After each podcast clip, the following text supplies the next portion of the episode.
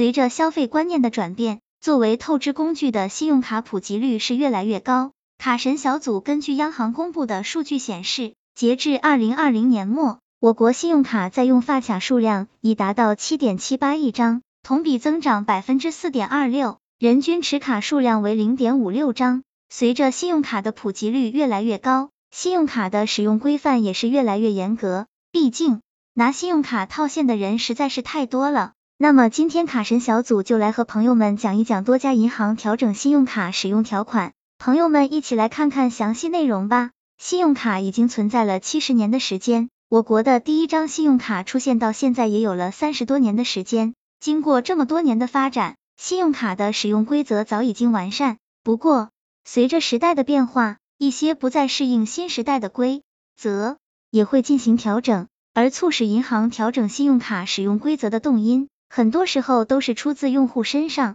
近日，根据卡神小组获悉，信用卡使用规则的两大调整。由于银行为了鼓励用户多使用信用卡透支消费，所以会给使用信用卡的用户一些福利。而对于用户来说，自然是能享受到的福利越多越好。于是就产生专门找空子去挖掘信用卡福利的羊毛党。对于信用卡的羊毛党来说，信用卡积分可以说是一个必争的福利。银行规定用信用卡消费就能拿到积分，用积分可以兑换一些商品，目的是想要用户多使用信用卡消费。然而，银行虽鼓励用户通过正常的消费来赚取积分，却不喜欢被羊毛党把积分赚走，所以积分要怎么送出去，就成了银行与用户斗智斗勇的一件事。近日，就有多家银行宣布调整信用卡交易积分累计规则，比如兴业银行就发公告称。从二零二一年六月一日起，将取消汇付天下、北京畅捷通支付、钱宝科技等五家支付机构的交易积分累计，同时还增加了五十二个不予累计积分的商户类别。不过，该银行在取消部分三方机构的交易积分累计的同时，也增加了微信支付、支付宝、京东支付、美团支付等线上支付机构的交易积分累计，所以对用户来说也算是有失有得。除了兴业银行之外，还有邮储银行、华夏银行、平安银行、民生银行、广发银行、光大银行等多家银行的信用卡中心也调整了信用卡的积分规则。总的来看，基本都是减少了线下支付机构的交易积分累计，增加了线上支付机构的交易积分累计。而这些银行在信用卡积分规则上的调整，对于正常使用信用卡消费的用户来说，应该是利大于弊的。因为按照现在的支付习惯，大部分的消费支付都是通过线上进行的。银行增加线上支付机构的交易积分累计，正是迎合了大部分正常使用信用卡的用户的口味，同时也相当于给这些用户增加了一些福利。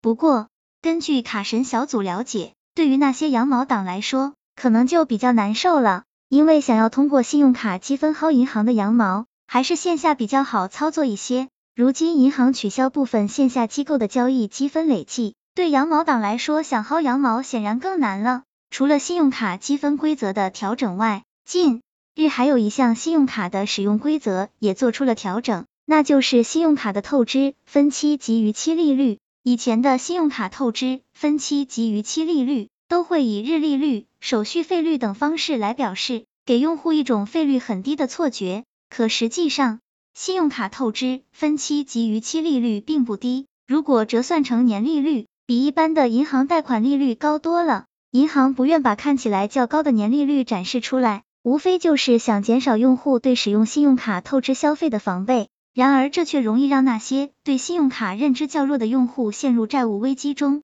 卡神小组总结，在最后，卡神小组认为，根据央行近日出台的新规。金融机构推出的贷款产品必须明示贷款年化利率。由于信用卡透支、分期也是贷款的一种，所以也在新规的监管范围内。目前，卡神小组告诉朋友们，已经有部分银行开始向用户明示信用卡分期的年化利率。在监管层的要求下，相信这一行动将全面铺开明示信用卡透支、分期的年化利率。卡神小组认为，可减少用户利用信用卡的冲动消费行为，并且以后银行为了鼓励用户多使用信用卡，或许还会适当降低信用卡透支、分期利率，因为太高的年利率可能会吓退用户。所以卡神小组认为，总的来说，这一规则的调整对用户来说是有利的。朋友们说是不是？希望这个资料对朋友们有所帮助。